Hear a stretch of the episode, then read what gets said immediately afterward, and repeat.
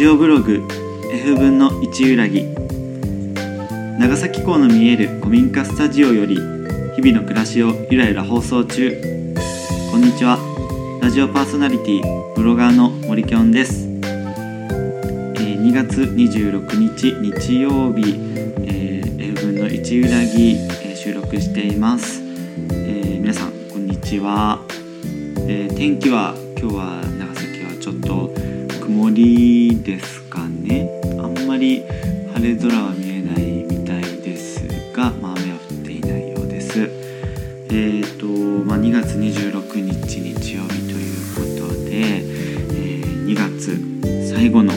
日曜日になってしまいましたね。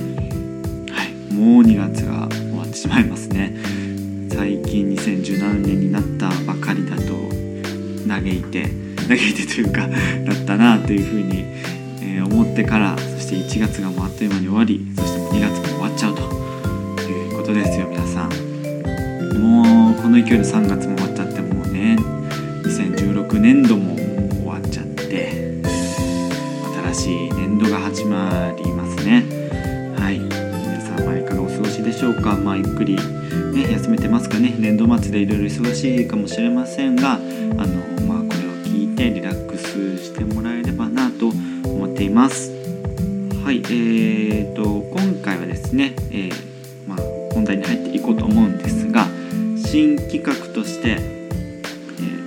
お話のろうそく」という、えー本を使っていきたいというふうに考えております。はい、はい、自分で拍手しました。えっ、とまあお話のろうそくとは何なのかっていうことなんですけれどもざっくり言うと、えー読み聞かせ本のことですね。まあ、僕もあまり詳しく知っているわけではないんですけれどもあの知り合いの方からそういうのがあるよっていうのをあの教えてもらってで実際に持っていたそうなのでそれを貸してくださいましたなのでそれをこう実際にラジオで使っていこうかなというふうに思っているわけなんです、この「話のろうそく」という本はですね、まあ、子供向けのお話が、えー一つの本にいくつか載っているんですね、まあ、4話から5話ぐらいですかね。はい。で、まあ、絵本ではありません、えー文章だけですね。まあちょこっと挿絵が、えーあるんですけれども、あのえー絵本ではないです。文章だけが載っています。なのでとてもこう薄い、えーハンドブックぐらいのね、えーカバンに入れても全然、あのー邪魔にならないような大きさですそして、えーまあ、これを先生や保育士さんは、まあ、こう覚えて読むという感じですね。まあ、見ながらあの読むっていうことも、まあ、もちろんあるでしょうがこう覚えてあのみんなの、ね、顔を見ながらというかジェスチャーを加えながら、まあ、読むというあの使い方らしいです。そういうところであの暗唱のテストとかね一つ覚えないといけないっていう、まあ、そんなことがあったりするらしいです。あのまあ、絵本っていうのはもう読み聞かせはすると思うんですけれどもあの目だけでも OK ですよね目だけでもっていうかあの子供が自分で読んでもあの黙って読んでても、まあ、楽しめるものだと思うんですが「あの話のろうそく」というえー本は、まあ、声に出して読むべき本ぱり声の響きとかリズムとかそういうものも楽しめるものとなっていてなんかクスッと笑えるお話があったりする、まあみたいなので、まあ、僕もまだまだこれから知っていきたいと思うんですがそういう、えーザ読み聞かせのための本という感じですね。それを、ね、実際に、えま、ちょっと恐縮なんですが読ませていただいてあのななんていうかなあの聞いてもらえたらなというふうに思っています。いうことで、えー今回お話ししてみたいと思いますので、えーどうぞお楽しみください。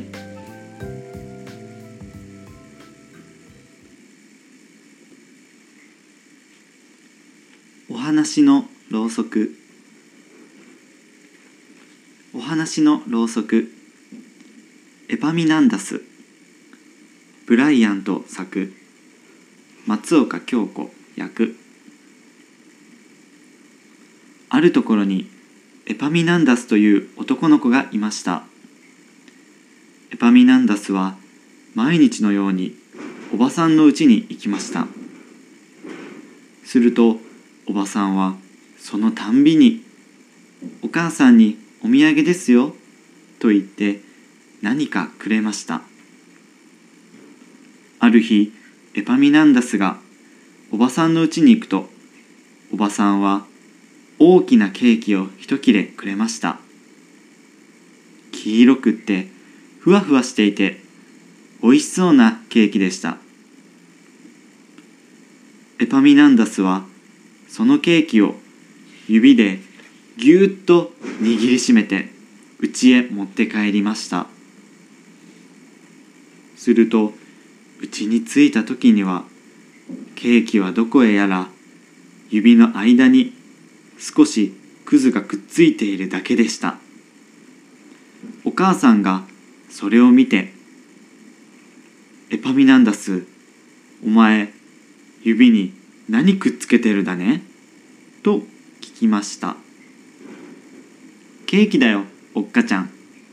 とエパミナンダスは答えました「ケーキだって？エパミナンダスやお前はまあ頭がないね。ケーキをそんな風に持ってきちゃダメじゃないか。ケーキをもらったらねきれいな葉っぱに包んでそれを帽子の中へ入れてそれからその帽子を頭の上に乗っけてそっと歩いて帰ってくるもんだ。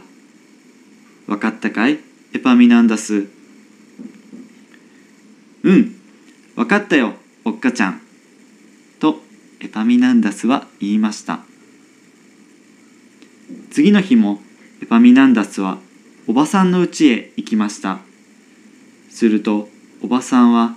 お母さんに届けるようにと言って出来たてのバターを1ポンドくれました。黄色くてつやつやしていて甘そうなバターでした。エパミナンダスはそれをきれいな葉っぱに包み帽子の中へ入れてその帽子を頭の上に乗せてそーっと歩いて家に帰りました。その日はとても暑い日でした。エパミナンダスがまだいくらもいかないうちにバターが溶け始めました。バターは溶けて溶けて溶けてエパミナンダスの額にも耳の後ろにも首筋にも垂れてきました。家に着いた時にはエパミナンダスはバターだらけになっていました。お母さんがそれを見て「あんれまあエパミナンダス一体お前帽子の中に何を入れたんだね?」と聞きました「バターだよおっかちゃん。おばさんがくれたんだ」とエパミナンダスは言いました「バターだって？エパミナンダス。お前は本当にまあ頭がないね。そんなことしたらバターがダメになっちまうことぐらいわからないのかい？バターをもらったらねきれいな葉っぱに包んで小川へ持って行って水の中へつけて冷やし水の中へつけて冷やし水の中へつけて冷やしてからそーっと手に乗せて持って帰ってくるもんだ。わかったかい？エパミナンダス。うん、わかったよ、おっかちゃん。とエパミナンダスは言いました。それからしばらくしてエパミナンダスはまたおばさんのところに行きました。するとおばさんは今度は生まれたばかりのかわいい子犬をくれました。エパミナンダスはその子犬をきれいな葉っぱに包んで小川に持っていき水の中へつけて冷やし水の中へつけて冷やし水の中へつけて冷やしてからそーっと手に乗せて持って帰りましたかわいそうに家に着いた時には子犬はもう半分死にかけていました。お母さんはそれを見て「エパミナンダスやお前そこへ何をもらってきたんだね?」と聞きました「子犬だよおっかちゃん」とエパミナンダスは答えました「子犬だとやれやれエパミナンダス。お前は本当に頭がないね。子犬をそんなにして連れてくるって方があるかね？子犬をもらったらね子犬を地面に置いて長い紐を持ってきて一方の端を子犬の首に結びつけて自分がもう一方の端を持って引っ張ってくるもんだ。ああそうか。分かったよおっかちゃん。とエパミナンダスは言いました。その次の日エパミナンダスはまたおばさんの家に行きました。するとおばさんはお母さんにお土産だよと言って焼きたてのパンを一本くれました。こんがりときつね色に焼けたおいしそうなパンでした。さてエパミナンダスは早速パンを地面に置き長い紐を持ってきて一方の端をパンにくくりつけました。それから紐のもう一方の端を持ってずるずるずるずるパンを引きずりながら家に帰りました。家に着くと紐の端には何やら汚いものがぶら下がっているだけでした。お母さんがそれを見て「エパミナンダスお前その紐の端に何をぶら下げているんだね?」と聞きました「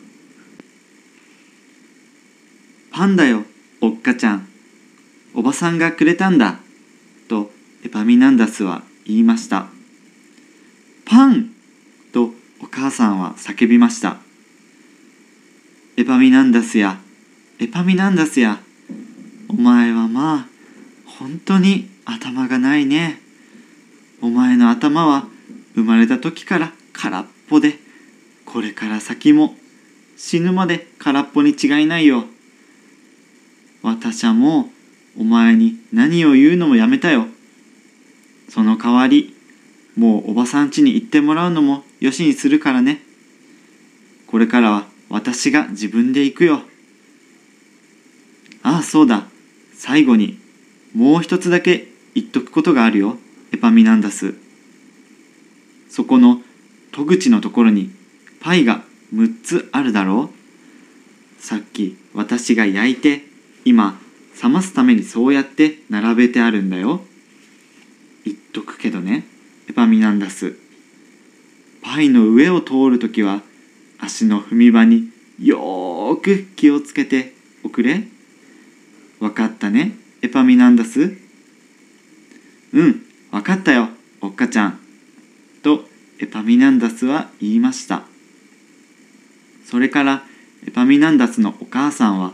帽子をかむり肩掛けをしかごを下げておばさんのところへ出かけました。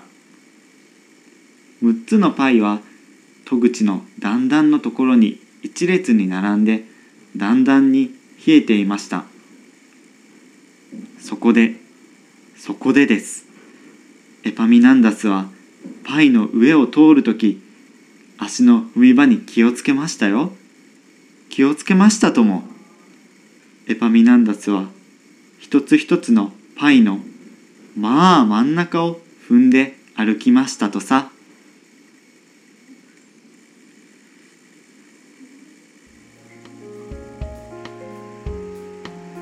はいどうも、えー、お聞きくださりありがとうございました。えっ、とエパミナンダスというお話を、えー、読ませていただきました。あのー、面白いですね。エパミナンダスという少年がねあの なんだろうな。可愛いですよね。うん。言われた通りにちゃんとやってるんですけどね、うん、なんか ちょっとずれてるなっていうところとかなんかうん。憎めないですね。お母さんからしたらちょっと頭を悩ませるでしょうけどね。あのね最後の最後のパイをこう一個一個踏んでこう慎重に踏んで歩いてるところをイメージしたらもうめちゃくちゃ面白いですね。はい、あのまあ朗読とかちょっとしたことがないのであんまりあの上手じゃなかったと思うんですがあのお聞きくださった方ありがとうございました。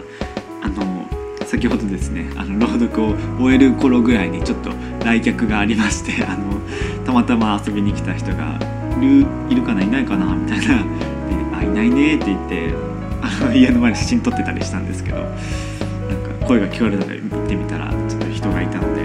一旦ねあの招き入れてお話ししてました、まあ、こんなことも、えー、古民家に住んでたらあったりしますね。はい。えーと、明日はあの長崎でですわね出島に、えー、新しく橋がかかるんですすごく歴史的な、えーと、出来事というかね、えーとまあ、イベントが行われる予定です、えー、表門橋というものがかかるんですけれども、まあ、その、えーとまあ、大通りというかね通りから、まあ、長崎あじゃあ出島をつなぐその川が間には流れてるんですけどそこをつなぐ橋がかかる予定です。えーとまあ、出島はできてから300年400年ぐらい経ってけれどもそこに新たな、えー、1ページが、えー、加わるということでその、まあ、歴史的建設行為ですねを、まあ、見物して楽しむというイベントがあるので、えー、まあ、行ってみようかなというふうに思ってます。朝8時半から昼の12時まである予定なので、まあ、皆さんもねよかったら、えー行ってみてはいかがでしょうか。はいえー、昨日も夜な夜な橋が、えーと、出島の前までトレーラーで運ばれていたのでそれをこうみんなでわらわらとついていきながら、えー、写真撮ったり動画撮ったりして、えー、楽しみました。はい。まあその長崎の歴史が動く瞬間を明日楽しみたいと思います。はい、えー、それではここまでのお相手は森きょんでした。